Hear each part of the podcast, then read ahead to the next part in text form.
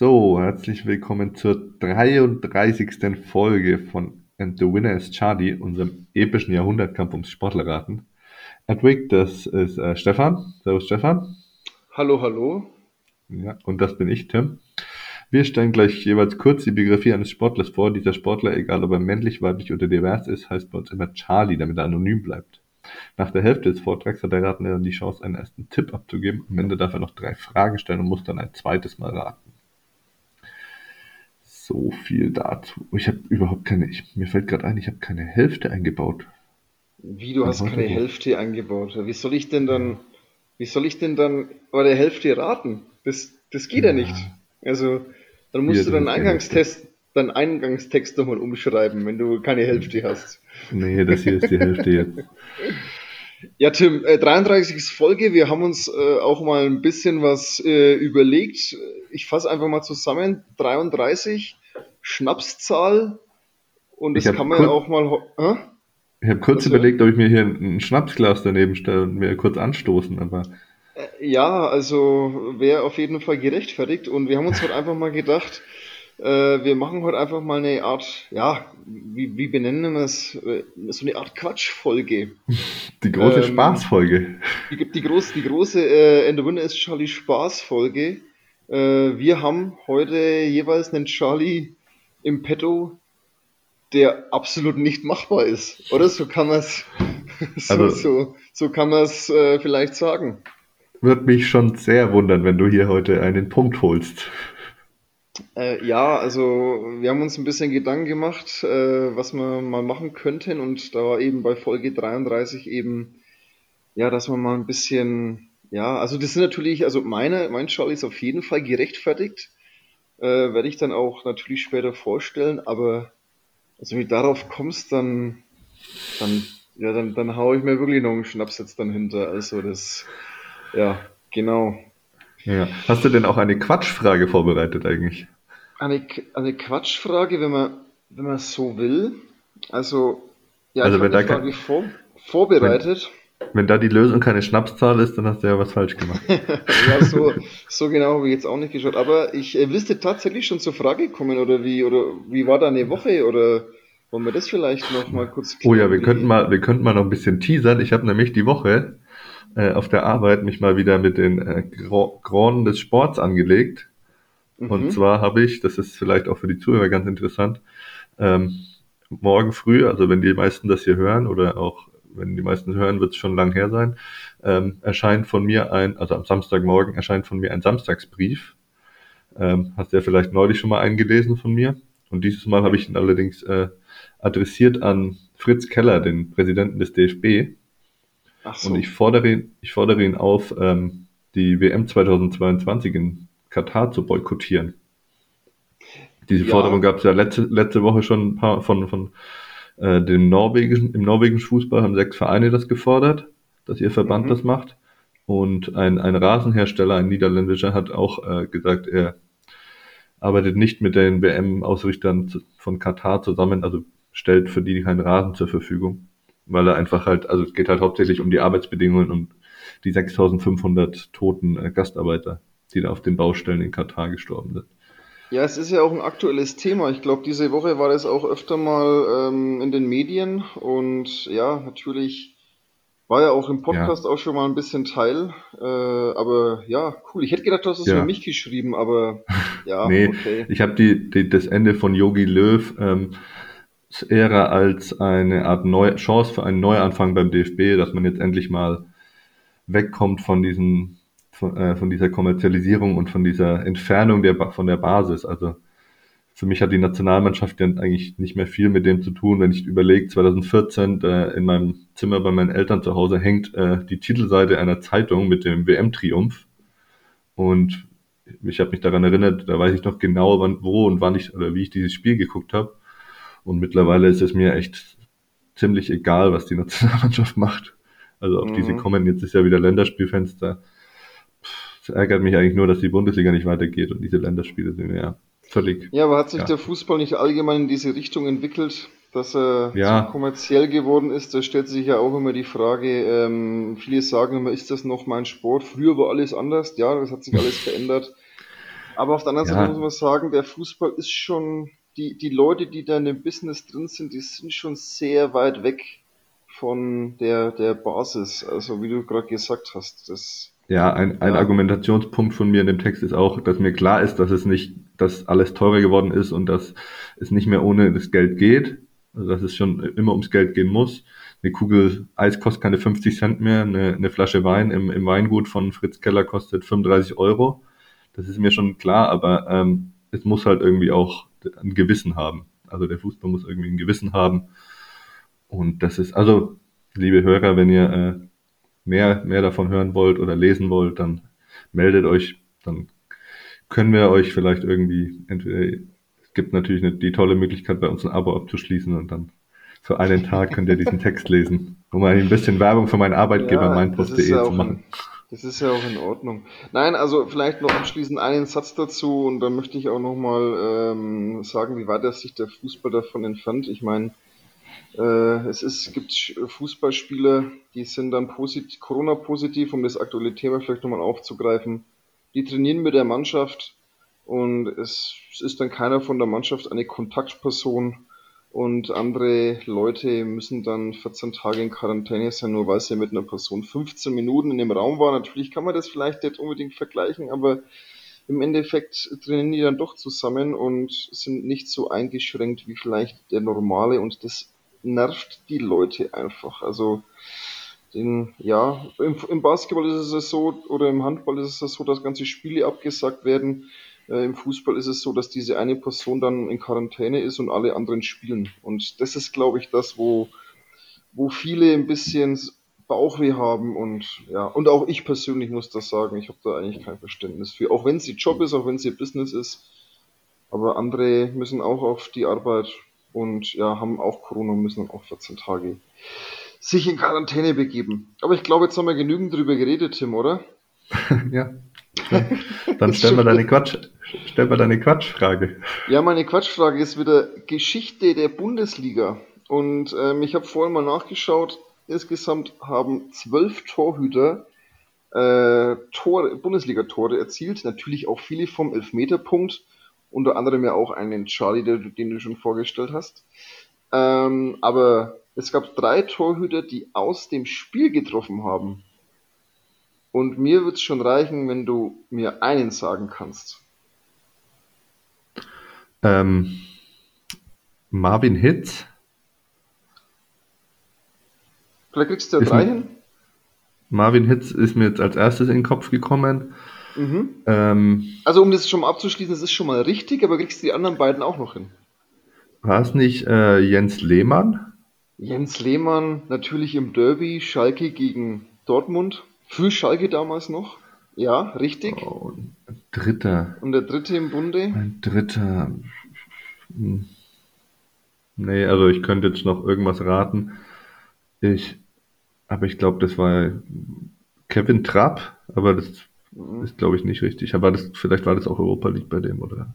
Vielleicht war Nein, das ganz falsch. Es war es Frank Rost. Frank, Frank Rost, Rost hat auch ein, äh, ein Tor aus dem Spiel heraus erzielt. Vor drei Wochen oder sowas hat er der Ingolstädter Torhüter in der zweiten Bundesliga, der Buntic heißt er, glaube ich. Dritte, hat ein, hat, dritte hat, Liga. oder dritte, ach, dritte Liga, Liga Entschuldigung, stimmt. Ingolstadt in dritte Liga, genau. Hat, hat, hat er eins, hat er eins gemacht aus, den, aus der Ecke raus und hat ihn sauber versenkt. Ja, ja, schöne, schöne Quatschfrage. Ja, zwei von drei richtig. Alles, äh, du darfst entscheiden, wer loslegt heute, Tim. Ja, dann lege ich auch gleich mal los. Jawohl, und, dann hau und, rein. Und zwar, die Zeit bezeichnet Charlie als einen der besten nordischen Kombinierer der DDR. Doch man muss sagen, seine Geschichte geht weit darüber hinaus. In einer Überschrift über einem Artikel ist auch vom Kalten Krieg an der Sprungschanze die Rede. Charlies Vater Gottfried baute als Fußballer und Wintersportler in seiner erzgebirgischen Heimatgemeinde Schönheide die SV Schönheide mit auf. Er war Schanzenrekordler auf der 1965 abgerissenen Wilschausschanze, die heißt wirklich so Wilsch oder Wilschhausschanze in Schönheide mit einem Sprung auf 50 Meter.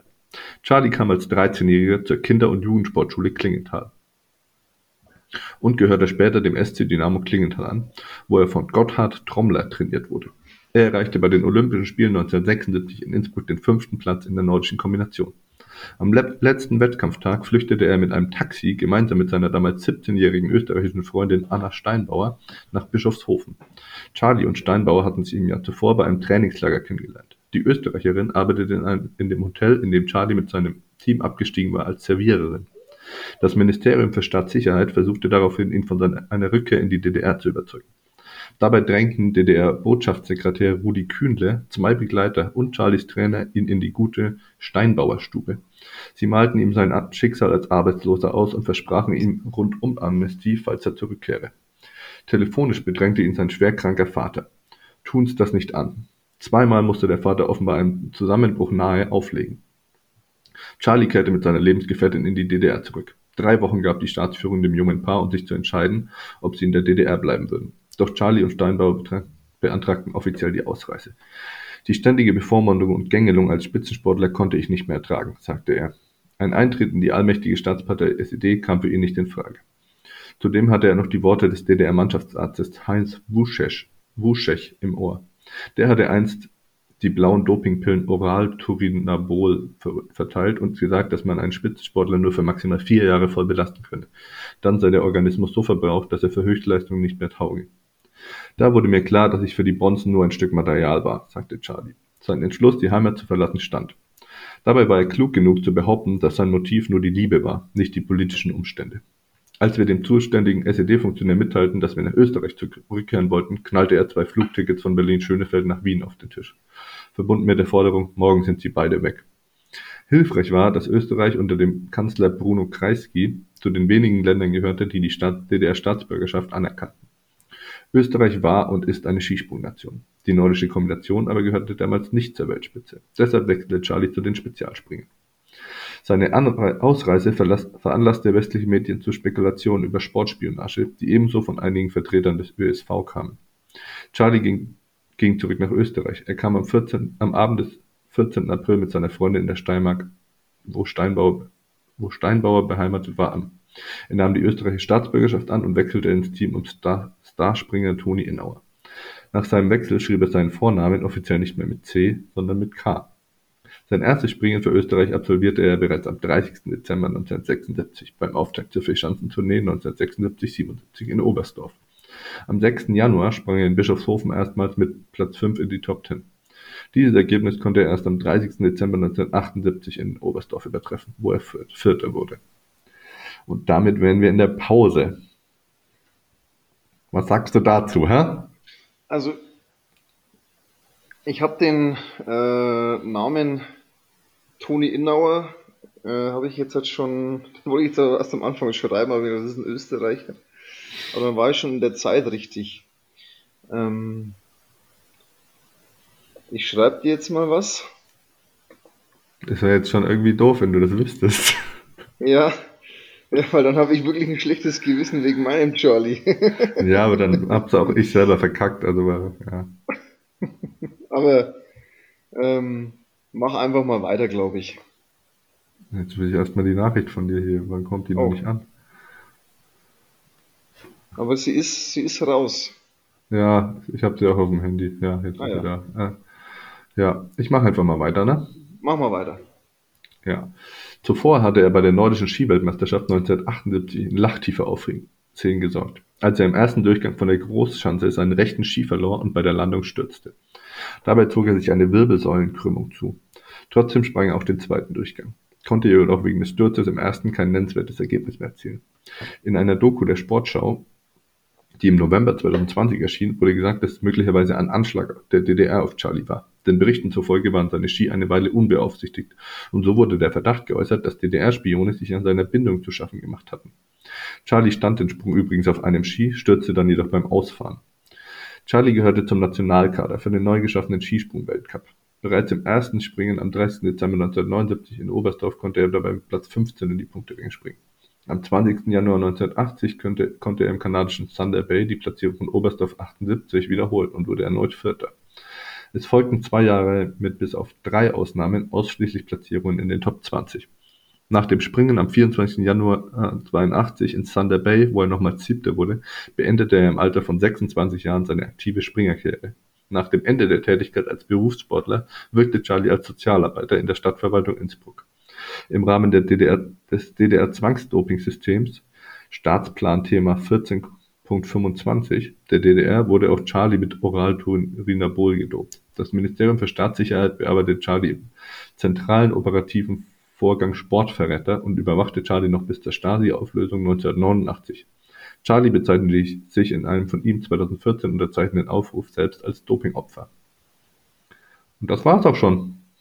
Mehr habe ich heute nicht für dich. Ja, okay, also ich musste immer eins sagen, das sind äh, überragende Stories, wie du da das immer so diese Details raus hast. Ähm, ja, es war ein bisschen ja. unglücklich, weil ich habe diese Sportschau-Doku gesehen, okay. habe mir den dann damals notiert und da das aber jetzt so, so Sportschau-Sachen, die sind immer nur drei Monate in der Mediathek verfügbar. Und als mhm. ich jetzt heute früh ähm, gedacht habe, jetzt äh, gucke ich mir das mal an, war es natürlich, natürlich nicht mehr verfügbar. Also ich hatte die Story schon noch so ein bisschen im Kopf und habe dann halt auch mit Hilfe von den üblichen äh, Informationsmitteln wegen, die wir hier mhm. äh, immer haben, die das, das nochmal komplett runtergeschrieben. Aber man kann sich jetzt leider nicht mehr angucken. Okay. Also, ja, ich habe nur einen Tipp bekommen, man schreibt ihn nicht mehr mit C, sondern mit K. Dann muss er, dann muss er irgendwie mit Vornamen Christian oder Christopher oder, oder Karl. Ja, vielleicht ist es Karl. Waren die Namen jetzt dabei? heißt der Christian oder Karl? Äh, nee, er heißt nicht Christian oder Karl. Okay. Ja, weil dann muss ich sagen, habe ich äh, leider keine Ahnung. Also ich habe getippt einfach mal Chris auf äh, Christian Schuster mit K, aber ja, ich habe keine, also aber einen Weltcup-Titel hat er nicht, hat er nicht, äh, nee. nicht äh, mit nach Hause genommen. Nee. Also. Okay. Ja. Ja, dann ist schon schwer. Dann ist, dann ist schon schwer. Ja, also die Story ist auch mehr, dass, äh, dass er halt da geflüchtet ist. Ja, ja. dann lass, lass ja. hören, wer ist es? Der Name ist Klaus Tuscherer. Okay, ja. Ja, kann man nicht kennen, aber so ist das hier in der großen äh, Quatschfolge. Kann man, kann man nicht kennen, ja. Ich hätte jetzt wenigstens erwartet, dass er wenigstens einen Weltcupsieg oder sowas hatte. Also. Ja. Aber er ist mit einem Bein mal gelandet. Das ist er ist auf einem Bein mal gelandet, ja. Und er Bein war einer der, er war einer der besten nordischen Kombinierer der DDR. Okay. Ja, okay. Ja. ja. Dann, dann passt es. Und dann schließen wir das einfach mal so ab. ähm, ich habe jetzt fast schon wieder ein schlechtes Gewissen mit meinem Charlie, aber das siehst du dann, das bekommst du dann ja später äh, mit. Weil ich habe, bevor ich noch meinen Charlie vorstelle, ich habe noch eine Top 3 für dich. Ja, da bin ich aufgeregt. Ja. Bisschen gespannt. Meine, meine Top 3, meine Top 3. Ich habe heute mal drei Sportler ausgesucht, mit denen ich gerne mal einen Abend feiern gehen möchte. Oh, auch schön, ja, wenn das mal ja. wieder möglich ist irgendwann. Ja, wenn das mal möglich ist, aber ähm, ich, ich kann ich finde das, dieses, ja? Ich finde, es sollte unser das Ziel dieses Podcasts sein, dass wir irgendwann so einflussreich sind, dass wir uns diese Sportler dann einladen können in den Podcast und danach mit ihnen feiern können. Das wäre natürlich überragend. Also mhm. ähm, äh, Tim und ich sind ja ab und zu mal in Gesprächen mit Leuten, aber da wollen wir jetzt gar nicht mal zu viel verraten. Vielleicht kommt da mal die nächsten Wochen was. Hm, schauen wir mal. Aber wir spoilern mal nicht so viel. Haben wir eh schon genug gesagt. Ja, meine Top 3. Äh, ich weiß nicht, du kannst dich bestimmt in das Video erinnern mit äh, Aaron Rodgers beim NBA-Spiel. Kennst du das? Wo er sich mit seinem Team, mit seinem Teamkollegen battelt. Das ist David Bakhtiari. Ach doch, äh, ja. Da klingelt und was. David Bakhtiari äxt ein Bier nach dem anderen und Aaron, Aaron Rodgers versagt vollkommen und ich, ich würde, ich glaube mal, es ist ein, es ist ein Center, also so ein ganz schwerer Junge. Ähm, ja, und der äxt das Bier nacheinander weg und ich kann mir vorstellen, dass man mit ihm auch mal ganz gut weggehen kann. Das ist irgendwie so im Gedächtnis geblieben. Dann natürlich auf Platz 2 meiner Liste äh, haben wir schon öfter im Podcast gehabt. Du kennst ihn auch, Mario Basler. Ich glaube, dass ich, dass ich glaube, dass ich das einfach oh mal. Gott. Ich, glaube, dass das auch ziemlich asozial äh, gewesen sein könnte mit den Kollegen, aber einfach mal mit Mario Basler einen Abend ein also, gehen, wäre, glaube ich, schon mal, es ist, wäre es, glaube ich, meiner, schon mal wert. Eines meiner großen Podcast-Ziele ist auch, dir die Mario Basler-Fan, äh, das Fandom von Mario Basler auszutreiben. Oder Mario Basler in den Podcast zu bringen. Das wäre oh natürlich. Oh Gott. Nein. Kannst, und, kannst ja mal äh, anfragen. Und meine, meine absolute Nummer eins, ähm, und ich möchte immer sagen, nur einen Abend, sondern einfach das Leben von diesem Typen, also mal so einen Monat mit dem zusammen unterwegs zu sein, äh, ist ganz klar Dennis Rodman. Mhm. Äh, ja, der ist mir auch als, als, als, als, mit als erstes eingefallen. Hast du das äh, Frank Buschmann Buch gelesen? Am Ende kackt die Ente. Ja. Ja klar, habe ich es gelesen. Da, also ich habe hab in meinem Leben erst ein Buch gelesen und das ist dieses Buch. Da geht es doch auch in einem Kapitel darum, wie er mit äh, Dennis Rodman in Deutschland irgendwie unterwegs ist. Ja, das, äh, das erste, was Herr Buschi mit äh, Rodman gemacht hat, ist, Rodman wollte zuerst einen Autoschlüssel haben und ist erstmal alleine auf die Autobahn gefahren. So beschreibt das ja in seinem Buch drinnen, ja. ja. Aber ich glaube, ähm, dieser Mann, dieser Mann hat auch äh, einige Nächte, äh, auch diese Geschichte mit, dass Jordan ihn aus Las Vegas dann zum Finale äh, abgeholt hat und gesagt, Junge, wir können nicht ohne dich gewinnen und ja, und er hat ohne Training dann ja in den Finals gespielt. Also ja, ich glaube, das ich glaube, mit dem hätte man schon mal ein, zwei, ein, zwei Samstage verbringen können. Ähm, ja, jetzt bin natürlich unvorbereitet, wie immer bei der Top 3, das ist ja auch der Sinn von dieser Geschichte. Wen ich auf jeden Fall noch anbringen möchte, ist ähm, auch ein Footballspieler, aber dessen ganzes Leben ist, glaube ich, eine einzige Party. Äh, Rob Gronkowski. Jetzt, der, also wenn man dem bei Instagram folgt, der macht, glaube ich, nur Party, der Typ. Das ist echt Wahnsinn. Ähm, fällt mir da jetzt noch jemand ein? Mit wem kann man ja, denn gut ich, feiern? Ich glaube, so, ein, glaub, so ein Footballer ist grundsätzlich schon sehr bereit dazu, äh, ja, zu feiern. Also, ja. ich glaube, mit wem man auch. richtig gut, aber ich glaube, die sind schon bereit dazu, ja. Und ich glaube, mit wem man auch immer gut feiern kann, sind ähm, Handballer. Also, hab die haben, also, ja, da habe ich auch schon, schon Geschichten gehört mit Handballmannschaften, die auch gut abgerissen haben. Also ja. fällt mir jetzt nicht, kenne ich jetzt speziell, also ich kenne natürlich Handball, aber jetzt kann ich keinen speziell nennen, der bestimmt besonders gut feiert, aber wenn man so Handball, auch Saisonabschlusstrips von Handballmannschaften und so, die müssen auch immer ziemlich, ziemlich eskalieren. Ja, Tim, aber da brauchen wir jetzt wir uns nicht verstecken. Wir haben ja auch schon das eine oder andere, ja, ein oder andere Fest gefeiert. Genau. Ja. Gut. Ja, schöne, schöne Top 3. Kann man sicherlich genau. noch Falls, falls irgendjemand von den Hörern noch einer einfällt, der, der jetzt hier natürlich nicht genannt wurde, slidet in unsere DMs, äh, and the winner is Charlie auf Instagram.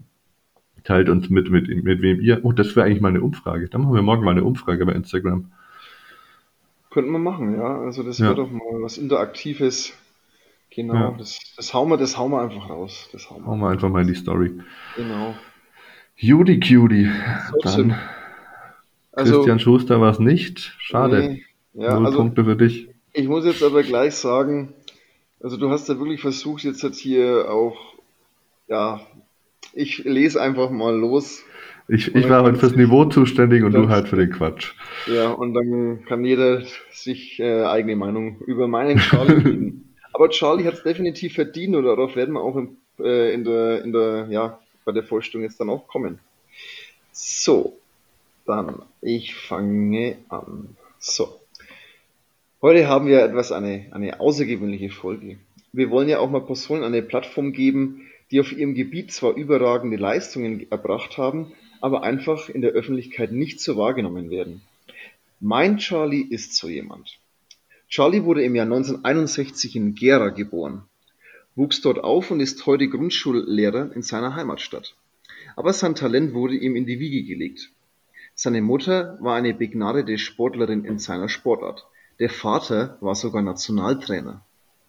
Aber wie so viele Kinder im jungen Alter hatte Charlie auch Hobbys wie Rollschuh, Rollschuhfahren oder Turnen. Doch irgendwie blieb die Faszination in der Sportart ihrer Eltern hängen. Präzision, Konzentration, Nervenkitzel. All das wird hier vereint, sagt Charlie in einem Interview. Charlie erzählt, dass seine Mutter schon in diesen Sport vernarrt war, dass sie direkt vom Sportplatz im Krankenhaus gefahren ist, um Charlie zur Welt zu bringen. Charlie ist vielleicht nicht äh, äh, besonders bekannt wie ein Michael Schumacher oder Steffi Graf, aber Charlie hat etwas, was keinem von ihnen, was keiner von ihnen hat. Charlie ist 72-facher Weltmeister und 42-facher Europameister und steht damit mit den meisten internationalen Titeln im Guinness-Buch der Rekorde. Auf die Frage, wo denn die ganzen Pokale ihren Platz finden.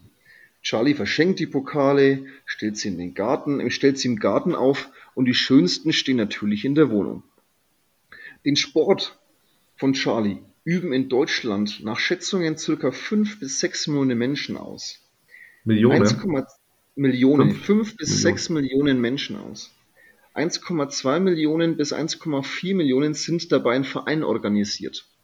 Circa 70.000 betreiben Charlie Sport, ja, ein bisschen professionell, also ja, leistungsmäßig und 500 betreiben diesen Sport hochleistungsmäßig und treten dabei bei nationalen und internationalen Wettkämpfen an. Seit Charlie zwölf Jahre alt ist, ist er Teil der Nationalmannschaft. Nach der Wende durfte Charlie dann auch an internationalen Wettkämpfen teilnehmen, weil bis zur Wende die DDR es nicht erlaubte, bei internationalen Wettkämpfen teilzunehmen. Die große Bühne durfte Charlie aber nicht betreten. Er ist immer mal wieder in der Regionalzeitung präsent, aber einen Autokorso, wie er selber sagt, hat es wegen ihm noch nicht gegeben. Charlies persönliches Highlight war aber ein Gastauftritt bei der ARD-Show Quiz der Deutschen. Und somit bin ich bei der Pause, Tim. Vielleicht hast du einen Tipp? Was ist das denn für eine Sportart? Fünf bis ja, sechs Millionen Menschen. Da, das, ich dachte, ich dachte da würde ich dir schon, da würde ich dir schon einen halben Punkt geben, wenn du das schon errätst. ich dachte, es kommt jetzt sowas wie Eisstockschießen oder sowas. Mhm. Große Konzentration. Buhl oder Kegeln oder sowas. Ist es, ist es, ist es Kegeln? Du wirst am, du wirst am Ende. Ah, nein, es, es ist bestimmt Schießen. Du wirst am Ende wirklich.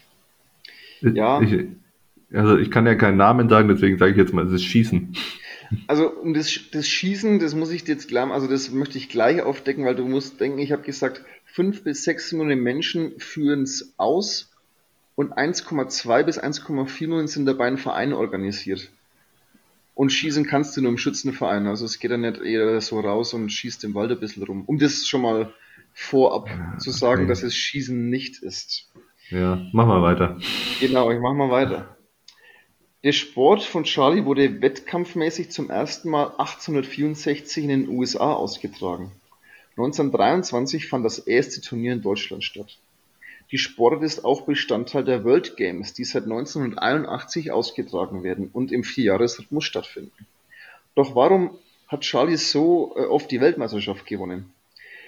Ich werde, wenn ich teilnehme, immer zwischen vier bis fünfmal Weltmeister, sagte Charlie in einem Interview. Insgesamt neun Disziplinen gibt es in Charlies Sportart, die da zum Beispiel Fliege weit Einhand oder Multiziel heißen. Aber auch Gewicht Präzision oder Gewicht weit gehören zu den spannend klingenden Disziplinen. ja, ja, es ist so. Außerdem gibt es dazu immer noch den 3, 5, 7 und 9 Kampf. Tim, ich sag's dir, wenn du diese Sportart auf YouTube googelst, dann wirst du Augen machen. Es handelt sich bei der Sportart um das sogenannte Casting. Hast du das schon mal gehört, was Casting ist? Ich kenne die Casting Couch, aber. okay. Wenn dir der Begriff immer noch so vorkommt wie eine Show, die meistens Samstag um 20.15 Uhr im Privatfernsehen äh, läuft, will ich dir noch ein bisschen auf die Sprünge helfen. Die sogenan das sogenannte Trockenangeln ist in der Angelszene gern, ein gern ausgeübter Sport.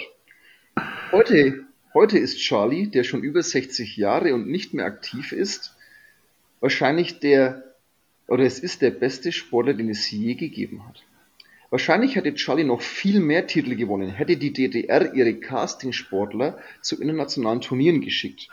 Charlie war seit 1973 Weltspitze, konnte aber 1990 erst auf Turnieren ihre Duftmarke setzen. Charlie, bei der es sich heute auch um eine Frau handelt, bringt die Angelschnur auf über 100 Meter. Sie selbst bezeichnet ihren Sport als Golf ohne Löcher. Eine Zeitung fragt sie, Angeln ohne Haken in einer Wasserschüssel, warum macht man das? Charlie reizt den Nervenkitzel und die Technik, die dabei hintersteckt. Es hört sich zwar lustig an, aber es handelt, aber es handelt sich um eine ernstzunehmende Sportart mit internationalen und nationalen Wettkämpfen. Ja, und somit bin ich am Ende mit meinem Charlie. Also ich habe dir jetzt so viel gesagt, ähm, da musst du jetzt einfach drauf kommen. Also mehr geht, mehr, Also- mehr geht gar nicht. Es geht darum, die Angelschnur möglichst weit oder möglichst präzise irgendwo hinzuwerfen. Habe ich das richtig verstanden? Richtig. Richtig. Also ich habe mir das, es gibt insgesamt neun Disziplinen. Ich habe mich da ein bisschen eingelesen. Ich habe auch ein YouTube-Video geschaut. Also ja, genau. Ja, So, klingt, äh, klingt so spannend. ist es. Und die, und die Frau, so muss man sagen, steht im Guinness-Buch der Rekorde mit den Hm. meisten internationalen Titeln. Ich weiß Okay. jetzt nicht, ob es, ob es 72 oder 76 sind. Ich habe mehrere Artikel gelesen, die haben von 72 Titeln geschrieben, also Weltmeistertiteln, die anderen haben 76 geschrieben. Also da, da bin ich, da muss ich sagen, da bin ich mir jetzt nicht sicher, aber auf die vier Weltmeistertitel, hey, da kommt es doch auch nicht drauf an, oder? Ja, also ich schwank jetzt schon zwischen der einen, die 72 und der anderen, die 76 hat. Du kannst mir mal beide, du kannst, du hast jetzt zwei Tipps, okay? Ich, ähm, nee, ich, äh, habe ja jetzt noch Fragen, um das einzugrenzen, ne? Ja, richtig. Also ich muss ja jetzt irgendwie den Namen rausfinden. Ich sage jetzt mal, beginnt der, äh, reicht der Nachname? Hey, heute reicht, würde es alles reichen, nur wenn du irgendwas Okay. rausfindest. Beginnt der Nachname mit einem Vokal? Nein. Nein, verdammt, das grenzt es nicht unbedingt ein. ähm, okay, ist der erste Buchstabe des Nachnamens in der ersten oder in der zweiten Hälfte des Alphabets? Die erste Hälfte geht bis M. Dann ist es in der ersten Hälfte des Alphabets. Okay. Dann kann ich jetzt noch weiter eingrenzen. Hm, Jetzt hast du mich ein bisschen blöd äh, aus, äh, ausschauen lassen mit, deinem mit deinem blöden, es geht bis M. Ja, aber ja, passt schon, ist schon okay. Ich sage jetzt einfach, dass ich es rausschneide und dann mache ich es doch nicht. Ja, ja so, wie- so wie immer. So wie immer. okay, dann äh, würde ich jetzt nochmal fragen, ob äh, der Nachname mit einem Buchstaben zwischen A und F beginnt, also zwischen B und F beginnt. Ah, da bist ganz weit weg. Da Auch noch weit weg. Ja, ja, da bist du Okay, dann weg. ist es vielleicht ein K oder ein L. Du warst schon nah dran, du hast den Buchstaben auch schon gesagt. Okay, dann ist es wahrscheinlich ein M. Dann beginnt die gute Frau mit M. Das heißt, sie heißt wahrscheinlich, ja, es ist schwierig, entweder Müller oder Meier, ne? Mhm, ja, genau. Ich sag mal, die heißt Meyerhuber.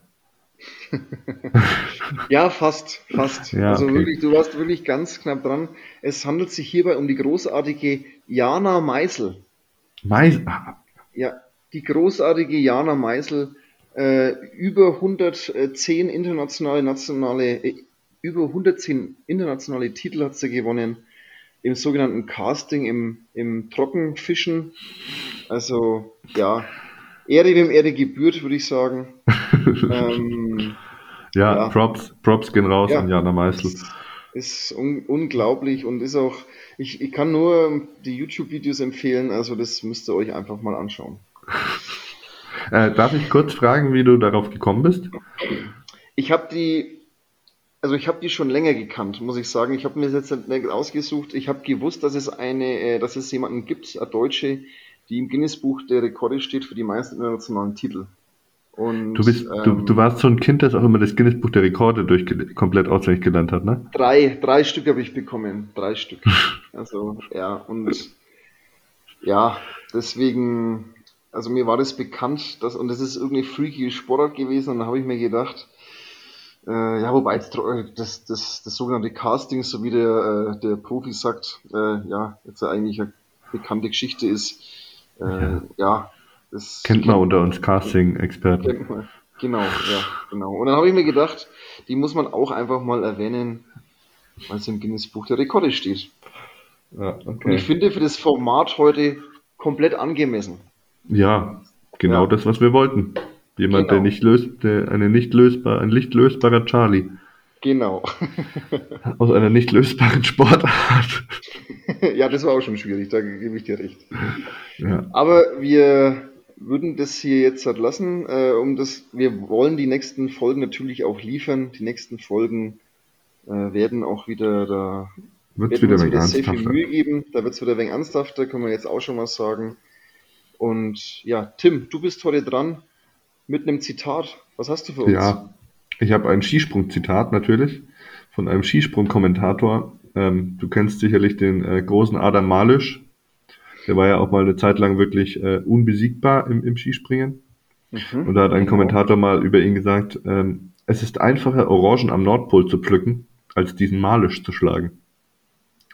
Fand ich einen sehr treffenden Vergleich, den ich hier gerade gefunden habe. Haben die Und damit- immer orangene Anzüge angehabt beim Skispringen? Oder täusche ich mich da gerade? Ist ja, ist ja egal. Ja, ja, kann sein. Okay, Stefan, war wieder sehr schön mit dir heute Abend. Ja, mich hat es Ja. auch wieder gefreut. Ich hoffe, die, die Hörer äh, finden die Folge auch gut. Ich hoffe, ihr hattet ein bisschen Spaß mit uns. Und ich, ich würde mich dann verabschieden. Macht's gut, viel Spaß. Ja, bis nächste Woche. Jawohl, haut's rein. Ciao. Ciao.